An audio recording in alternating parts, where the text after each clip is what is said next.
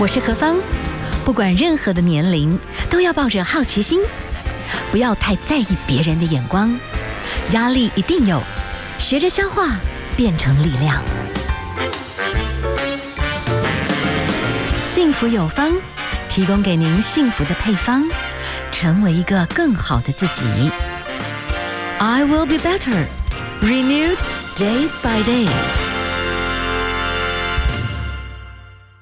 嗨，听众朋友，大家好，欢迎您收听 FM 一零二点五幸福广播电台，幸福有方，我是幸福 DJ 何芳。今天我们继续跟大家来分享的是台湾女性的力量。我们今天访问到的这位贵宾，她呢曾经在法国待了将近四十年，那么有非常非常多的真正生活在那里面的。晋升的一些观察哈，所以因此呢，他就出了一本我觉得非常非常有趣，我真的觉得男生女生都可以来读。为什么法国女人保鲜期特别长？那当然，我觉得更重要的就是鼓励不管任何年龄的女性，其实你都是要让你自己一直保持着欣赏自己，然后很自在，你的魅力就会在。你知道你自己为什么而活，有自信，有自信。好，我们访问到的呢是周品慧小姐，你好，你好。是您的 background，现在哈，您是这个马德莲书店咖啡餐厅的负责人，小酒馆现在已经是小酒馆了，小酒馆，所以你 最近很多酒啊，法国当然是酒也是很有名，对对对对，很有趣。您是以酒会友，等一下来谈一谈。好，您吃饭喝酒的朋友其实也是五湖四海，很多样的很年轻的朋友，对不对？真的很多。所以你就把那个很有趣的这个法国的一种氛围，在台湾现在展现出来。对对对，很轻松的一个地方。嗯哼哼。对，伍迪·艾伦之前拍了一部电影，其实他就是描述很多突然之间借着一个马车回到不同世代。啊，Midnight in Paris。哎，对，你自己看那个电影，你觉得？呃，不错啊，不错啊，他至少比 Emily in Paris 好。哦，对呀、啊，就伍迪·艾伦那个那个描述，就是啊，不同时代，然后大家好像很熟悉的一些啊，一定要去法国的那些地方还在啊，真的好，对你他穿越的那些地方都还在，是是，对对对。那你觉得他的论述这个部分，我们都是门外汉，看看就哎呀。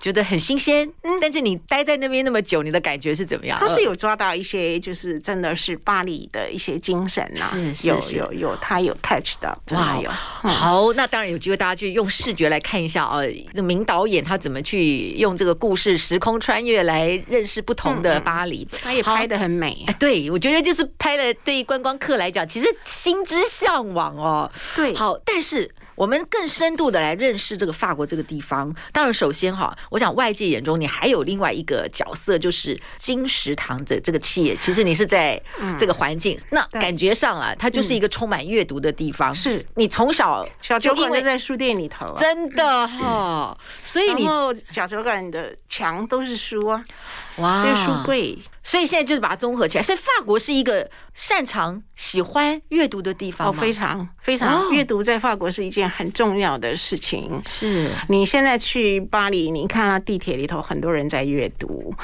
然后他在这个呃，你在法国读书，这是法国的教育体系里头呢，对阅读的要求是很高的，是是，而且是从小，嗯，就是从小学开始。就是开学的时候，就是会书单出来，然后一定要把那些书全部都念读完，然后要做报告的。那你后来再进入，这是这是教育的这一部分。因为如果你没有阅读的话，你没有办法去回答那些问题。在法国是没有是非选择题的，只有申论题。哇哦，对，差好多哦。他比方他他国文的考试，他会拿一篇文章，或者是历史的考试，不管是哪一科，他会拿一篇文章出来，然后。给你看，然后再给你六篇文章，然后要叫你去比较，说他们中间有什么共通性。然后他的不管是他的写作的那个呃方式啊，他的 style 哈，然后或者是他所讲的事情啊，什么东西，那这个中间呢？它不仅是，如果你学，比方说你学法文，但是它可能法文里头你还要有一点点艺术的一些知识，可能你还有一点历史的背景的那些故事。如果你没有办法把这些全部都串联起来，你是没有办法完整的去回答这个问题。你没有办法有一个，因为它注重的就是你一个思考的一个逻辑，一个它让你就是你这个逻辑是从一条一条从哪里下来，它有这样一条思路，它需要你讲，它不管你的。的意见是什么？是，所以阅读是非常重要。那再过来，你成人以后，你进入社会以后呢？呃，阅读也是一个很重要的一个一环，因为真的阅读是最容易得到知识，比所有让看任何的那个都要。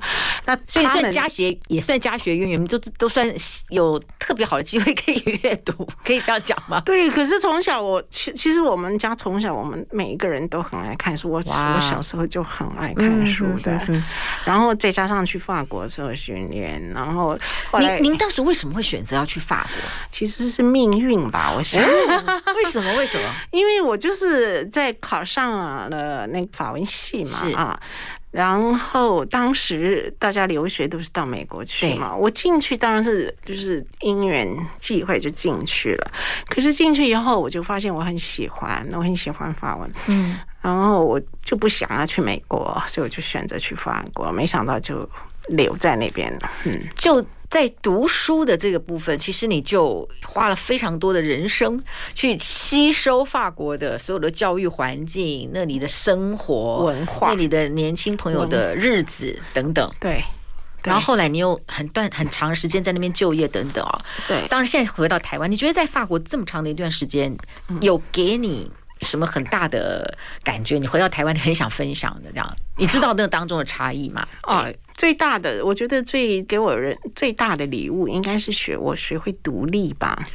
那独立当然是呃，第一个你就是很具体的，就是是你生活上面很独立，把自己打理好啊，所以这个没有办法，你碰到到那里，你就是必须要去独立。呃，然后再过来就是你的思想上面的独立。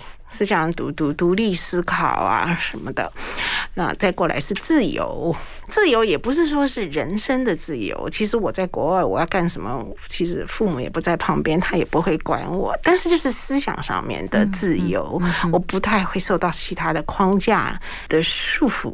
嗯嗯，对，啊，那包容也是，就是因为在法国是一个很多种族混合的一个地方，他们。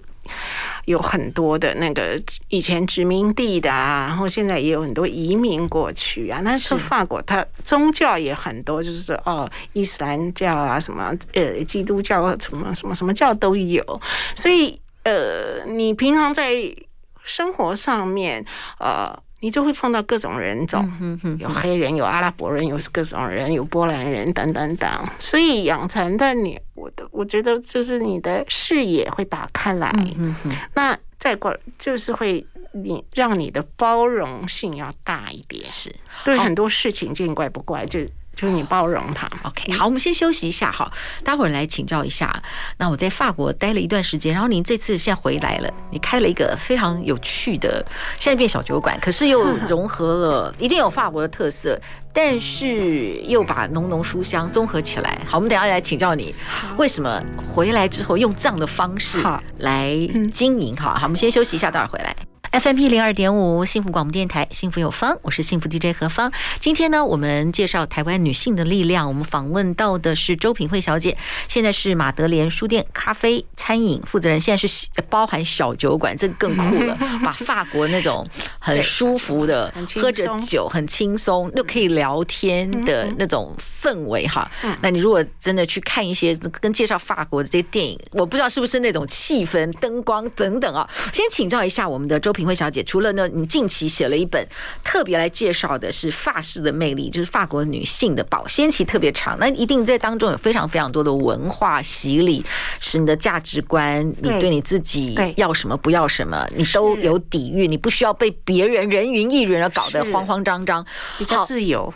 对，那我可以请教一下，这个马德莲的小酒馆哈，它跟法式的概念有什么关系？然后你想带出什么精神？你可以在那里面有什么？气息让你觉得很想分享的。第一个就是是法国的小酒馆的呢，它的特色呢就是它小，它不大啊，然后它也不是做什么，它不是 fine dining，它不是做什么星级的，是，它是些一些很平时的一些一些菜色，是，然后呢再过来就是在里面你很轻松。就是你不做作，也没有什么 gay 掰的东西，就你也不必太太太拘谨。是，然后呢，里面的人小一般的小酒馆呢。客人即即便客人之间呢，也很有那个呃，很容易交流，就是也就坐旁边的隔壁桌的就就可以攀谈起来。这是法国过往以前你们在对生活，就是有时候礼拜六、礼拜天去 relax 一下，哎，很自然，就是大家都很因为它地方很小很挤，那你旁边的人就可以互相就可以搭讪，然后就可以聊起来，就大家很开心啊，就就就是这样子。那我。呃，要讲什么？我刚刚我回来，我就是很希望，就是说把这种很轻松的这种氛围呢，呃，跟大家分享。是，对，让大家有一个地方可以，就是说，比方说，法国人有这喝很有很很习惯喝那个餐前酒，就是哦，当那四五点钟，你就可以喝一杯白酒，喝一杯红酒，这样可那心里完全没有罪恶感。对，那在台湾就比较没有这种习惯，嗯，台湾四五点就饭前就开始先喝，对，五五六点也可以随便，你只要开心你就去喝一杯，没有人会会来评判，会来判，会来批评你，你知道吗？可是，在台湾的话，常常就是喝酒啊，就是常常会跟道德是绑在一起的，其实没有那么严重啦。老实讲，那个时候就是你有时候跟朋友，你没有时间跟他晚餐，啊，你也喝一杯呃餐前酒，我们。聊一聊一个钟头，或者是同事之间我们有什么事情啊，或者是就是很久不见的朋友，就聊一个钟头，就很开心，就过就这样子，然后又有酒助兴，就就就很轻松，嗯，所以我是很希望就是把这个地方就是呃呃跟。介绍给大家，就是有这样子一种生活的方式。那如果你喜欢的话，你就留下来再吃饭呐，啊，对。那我们呃那边也有我的，因为我就是在书店里头，所以那我我本来是呃很想。起中起先我是就就是存着那种沙龙，法国是对艺文沙龙的起源的地方呢，所以我很很想把它呃呃附附着附带着那种像沙龙的那种那那那个功能在，所以你进去可以看到一。整整整片墙的书柜啊，那书都可以随便拿起来看。然后我们我会呃安排一些节目，所以有时候去听个音乐会啊，有时候听人家唱歌啊，有时候有个艺术讲座啊，那是一面吃饭啊，一面听啊，或者是呃呃新书的发表会啊，就是有点法式沙龙的对在线对。然后你会进去我的那个地方呢，因为是沙龙的精神呢啊，那所以。我会想让人家觉得说，你去那边吃饭不是去一个餐厅吃饭，好像是别人家做客。嗯哼哼。所以我不是老板，我是女主人。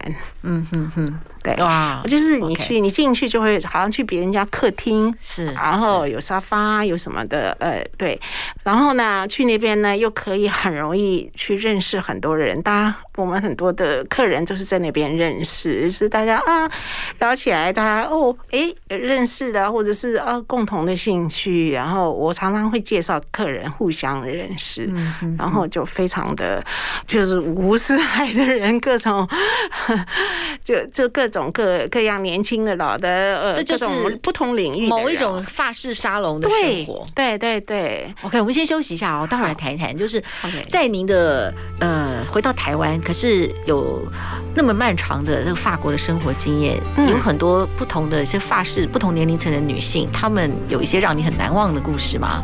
你等下可以跟我们稍微来分享一下，在您的这个书中里面谈到的一些人物的故事。哦，好，好，我们休息一下。好，今天为大家介绍的哈。呃，同时近期的这个作品，为什么法国女人保鲜期特别长啊？同时之间，我们访问到的是周品慧小姐，是现在的马德莲书店咖啡餐厅，同时也是酒馆的负责人。哈，好，我们刚刚谈到的是法式沙龙，我觉得这个是现代人可能需要适度的哈。我们有时候需要交流，好，我们有时候需要放松，我们有时候需要在一个很有人文气质的地方来感受一下。我不知道说您现在是把期望把法国的某一种 relax 的很快乐的一种气氛带回来吗？还有就是，我觉得台湾人吃饭都很快，嗯，那我希望就是台湾人能多一点，就是把给给给吃饭多一点时间。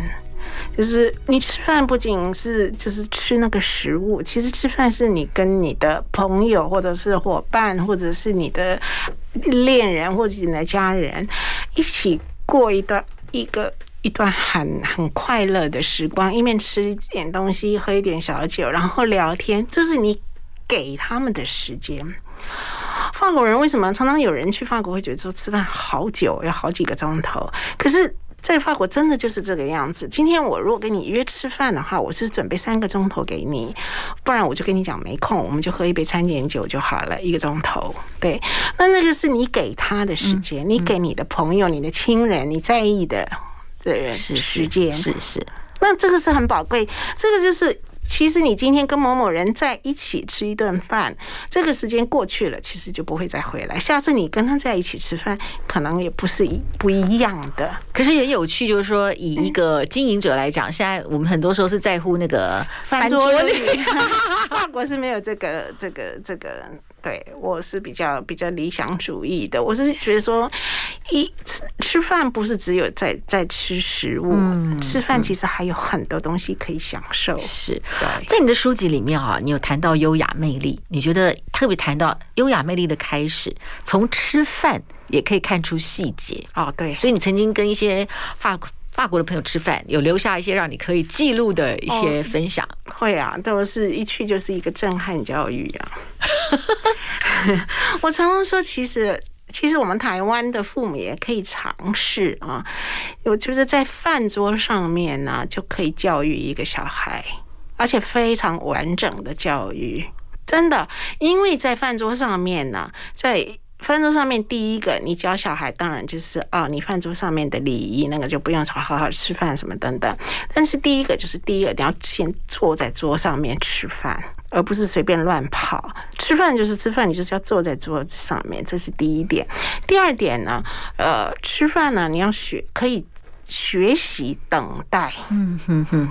因为法国人是分食的啊，大家分享的，所以你一定要，他们也是有长老有长幼有序的，所以你一定是爷爷奶奶先，或者父母先，或客人先等等，所以小孩子要学会等待，而且发餐是现做的，所以呢，你不是说一叫马上就有的，所以小孩子就是学着说，哦，你要知道说，哦，那个那个厨师当他在他在做，所以你要等待。对，然后第三个就是分享，因为他他是分享的一盘食物是在分享，所以你一定要学会，从小你就是学会，就是说，哎，你看今天大概多少人，每个人都是拿多少东西。你能吃多少，你就拿多少。但是你拿了，你就把它吃完。是是是，对，这个也是很重要的一点哈。这个是学习尊重食物，学习尊重做食物的人，然后学习尊重你跟你一起吃饭的人。所以餐桌真的是可以教育，真的是一个教养。所以你曾经在那边去一个朋友家，你有感受到这个家庭借着你的吃的东西，然后跟你的对话哦，是他们在 test，你可以这样讲吗？是，或者这就是其实很多时候你会发觉有些法国呃一定的生活水平的话，他们其实在乎你的谈吐，会就是比较上层阶级的，他们就是。简直是好像你在应征做他小孩的朋友，那个朋友那个位置。对，我是不是里头有讲嘛？他就是在点你的斤两啊。嗯，就是他除了看你的啊，你吃饭的礼仪什么什么等等啊，呃，这是他们是非常注重，因为那是看到你的教养跟出身。嗯，再过来很重要的一点就是，他一面在跟你吃饭，你要顾着盘你的东西，你要你要吃东西，然后一面在跟你。聊天讲话，所以聊天讲话中间，他就是要第一个听你的法文，嗯，因为法文是一个很难的语言，它是一个非常精细的语言，从你的文法，他就可以看出来你的法文呀好不好，嗯，看出来你的家庭好不好，是是，嗯，每一种家庭讲出来的法文是不太一样的，是是，所以这个很重要，就是看你的身世，然后呢，就看你的你个人的文化的水准。他会他会跟你聊很多东西啊，对的，是。所以如果你答不出来，是 真的是，然后你还要很自在。你你还要很自在，你不能很紧张。是是是，对，在法国那么多的时间里面，我不知道哎、欸，我们很多时候像我自己，我其实工作啊各方面，我去过巴黎四次，啊哈，很多地方去过，但有一个地方四次我永远不得其门而入，就是那个呃罗浮宫，就是因为人太多，也不是人太多，就是罢工，交通罢工，我刚好去的时候每次都罢工，然后我没有运气这么不好，对，就是。就是不行。嗯，那我不知道说，哎，真的你们在这法国人朋友们，他们真的以他们自己文化之都为荣耀，然后你们真的会有很多的时间去享受这些，会相对非常对我们来讲是非常鲜艳的这种机会。好，我们现在休息一下，好，来跟我们分享一下。FM 一零二点五，幸福广播电台，幸福有方，我是幸福 DJ 何芳。今天跟大家来分享的是台湾女性的力量，在法国旅居了，将有四十年的时间哈。周品慧小姐现在在台湾呢，针对着法式的一种营运的概念哈，有法德莲好书店、咖啡或者是小酒馆哈餐厅的这个负责人，我可以请教一下，你们在旅居法国的那么长的时间，我们很鲜艳的这些哇，法国的很多的艺术文化呀，它就是一个这么。那么美的地方哈，你们真的在法国的朋友是真的是很能充分的运用，然后在知识上面，在文化的吸收上面，真的都是算蛮饱满的嘛。是，真的是一个幸运，有有有有幸可以住在那边一段时间，真的就是可以，如果你愿意的话，你真的可以享受。如尤其是学生，他们有很多优待。是是是，所以他们在推广文化真的很努力，是对学生非常好。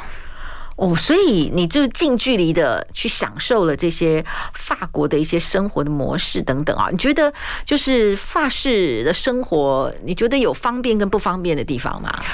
不方便的地方当然是我们没有什么 Seven Eleven 啊，便利商超商，也没有什么店说可以开到那么晚的啊，一直都是，即便在巴黎也是，即便在巴黎也是啊，最晚那个是至七点半啊，真的呀，对呀。对呀、啊，对呀、啊，但是他们有他们的夜生活不一样的，是对，所以夜生活是指什么？就是小酒馆类吗？对呀、啊，对，就是小酒馆啊，大家出去吃饭啊，哈，那有一些地方也是，所以咖啡店到处都是，每五步就一家咖啡厅啊。是，那咖啡厅你也可以喝酒的嘛，是，也可以吃饭啊，所以就很很多，就很方便啊。那么在法国的这种呃。我们看到那种小酒馆文化啦，或咖啡厅啦，你就觉得是人很容易打成一片。所以您现在的这个法德莲的小酒馆里面，所以其实也会你自己本身就像一个女主人，一个家人，然后邀请包含一些那种很年轻的上班族，他们也是在去感受这个氛围，就对对对对对，我很喜欢，我很喜欢串联，就是我觉得哎，这个人很有趣，他跟这个人可能会会会合合拍哈，或者就是哎，就我会主动的去给他们介绍。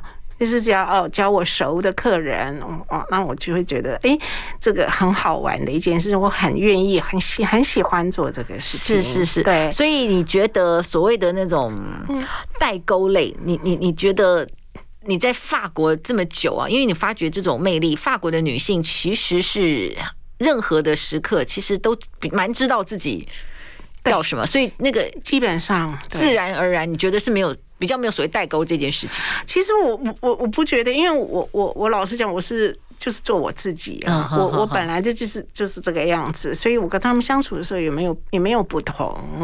那可能就是因为我住在国外很久，所以我的思想啊什么都是比较自由，比较那我的。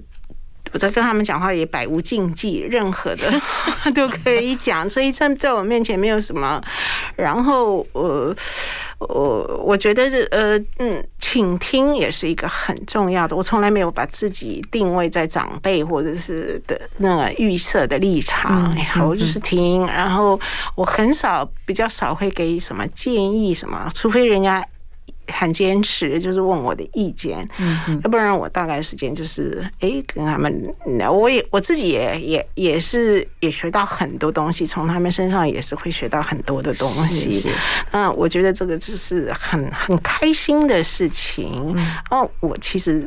我因为我就是这个样子，所以呃，他们不讨厌我，他们自然会会跟我在一起。我没有特别的去去做人，然后所以我的框架比较少，所以他们很敢跟我聊，什么话题通通都可以聊，是是，对，百无禁忌，真的百无禁忌。那么在您的这个书籍里面，其实你描述到后面有一些。我觉得也是我们几乎全球已经熟悉的一些女性，对，那或者是一些法国的啊，呃，知名的女星，但是你会觉得她们的风格跟美式确实不一样。那你非常特别挑选的一些女性，你想跟我们介绍一下，为什么你要特别介绍她们？好，我挑选就是说，哎。那个台湾的呃，那个读者比较认识的，要不然的话啊，就比较难去理解。呃，比方呃，Juliette Binoche，我想大家那嗯，中文 Juliette Binoche。啊，对不对？碧诺什，对，他好像有，我记得很清楚。我相信很多很多很多听众应该也看过。就有一次他金马奖来嘛，接接受侯孝贤的邀请，然后我记得很清楚，在在台上，那侯孝贤不讲英文，也他也不讲话，那那个场子整个是冷的。然后我就看到 Juliette，他就。落落到他也不晓得怎么样，可是他就是四两拨千斤，他也没有觉得说哦，你们怎么这样子，然后呃很生气或者是怎样，他是四两拨千，OK 很轻松的呀，他自己就哒哒哒哒的就讲一大堆，就把这个场子圆了。嗯嗯，那我觉得他就是很，这个就是他的魅力所在，他没有把自己觉得。很就是我就是大明星，所以你们应该要怎么样？你怎么都没有准备，或者是什么？你们怎么这这么那个？他就是哦，OK，来这个这个场子就是这个目前的情 情势就是这样子啊，那我们就 OK，就就把他就把他弄过去。然后他讲的话也很很得体。如果大家有机会可以去看一下 YouTube 上面有这一段，去看一下，我就觉得说真的是非常。然后他打扮的也很简单，很朴实，不像那种他没有那种。盛装的那个，所以他就会会很，这就是他的自在，他的自信所在。他没有把自己觉得说，哦，我就是一个 star，所以你们要你们怎么你们怎样怎么样应该怎么样子的对待，或者是怎么样子，他没有，他就是我就是一个平常人，我我的职业是一个演员，就这样子。然后我很喜欢他的一点是，我觉得一个人活在这个世界上有一个很重要的一点，就是不能够没有，要不要失去那个 passion，嗯，就是那个热情，不管你对你对一件事情的热情，或者是对这个生命本身的一个热情，那。呃，对职业也可以。那 Juliette 我就会在他的身上，我就看到他真的是喜欢这个东西，他投入这个东西。我觉得这个是一个非常非常棒的一个一一个女性的那个呃，如何处在如何活在这个这个这个世界上。在您的这个书籍里面，你谈到了很多的这些女性。这些知名的明星，我们大家知道，像苏菲玛索啊等等，他们都可以真的在法国走了这么久的原因是，你觉得是法国这个环境给他们一些什么样的滋养，给女性什么样子的发挥空间吗？我是很好奇，因为其实我觉得在好莱坞有些女明星大概到了四十岁之后，她的人生 大概就要退休了，对啊。嗯，其实也不是说每一个人都有可以得到这种待遇啦，还是有很多人是会被淘汰的，毕竟是现实的，尤其是这种演艺圈还是是是现实的啦。但是我觉得像他们这两个，就是你刚刚所讲的那个 Juliette Binoche 跟那个 Sophie Marceau，他们两个都是非常有特色、有人格特质非常鲜明的。嗯，像 Sophie Marceau，她虽然是一个演员，可是她自己也做导演。啊，他也他也很努力，他从那种十几岁开始演戏，其实他也是慢慢爬上来的，一直在学习。然后呃，他也是那种没有把自己很当一回事的那种。我我我比较我个人是比较欣赏这样子啊，就是不要太把自己当回事。这是法国人常常讲的一句话，我觉得这个很重要。那他们就是会有这种，我不晓得他们会有这种认知，然后对。就是我刚刚所讲对生命的那种热情，以至于他们可以比较长久的生存。嗯嗯嗯、对，这一点 passion 是一个很重要的，这是一种动力。嗯、对任何人来讲，这是都是一个动力。那法国可能因为社会大环境的关系，可能空间比我们华人社会要大一点，因为究竟华人社会是很注重颜值的，四十岁的女性就会已经会被媒体写说什么老什么什么什么老了什么等等等啊，什么什么皮肤松弛等等等。我们是比较注重那种颜值，是很聚焦在这个颜值上面的一个。我们很在乎一些什么黄金比例了，对，对，很具体的。然后我们也比较，我们对美的那个审查的那个标准呢，也比较狭窄一点。嗯就是比较不会去看到他，我刚刚所说的所谓知性的那一面。嗯哼哼哼，哎呀，那我在想哦，就是这也是您特别在这本书籍里面，为什么法国女人保鲜期特别长？终究的就是我觉得女生要自己喜欢自己，对自己欣赏自己，你要认识自己。然后喜欢自己，跟自己和平共存，嗯，对，然后你才能够真正的自在。你自在了，你你你就会有自信。是。那今天最后好想请教您一个问题：对现在的您来说，你觉得幸福是什么？幸福啊，幸福其实是一个很大的题目。我觉得没有绝对的幸福，也没有永远的幸福。其实是真的是一个很大的一个题目。我觉得只有的是一些小小的。一些快乐的时刻累积起来的，是嗯，以我现在来讲的心态来讲的话，我觉得就是每天把自己打理的好好的，然后开开心心的过日子，然后珍惜我在意的人，是我身上。永远带的这个黑色的碧玺，上面刻了就是一个惜字，是是是，就是惜，就是珍惜、爱惜、怜惜、疼惜，就是你可以去，不管是你的家人，或者是甚至我的朋友，就是。在来我的客人，我也是这样子的在。爱惜他们，就是爱惜每一刻，珍惜每一刻过的。是，好，非常谢谢您跟我们的分享。谢谢。就是我们听到你的人生的过程当中，我们也学习，就是每一个时刻好好珍惜，享受当下。非常谢谢你跟我的分享，谢谢，谢谢大家。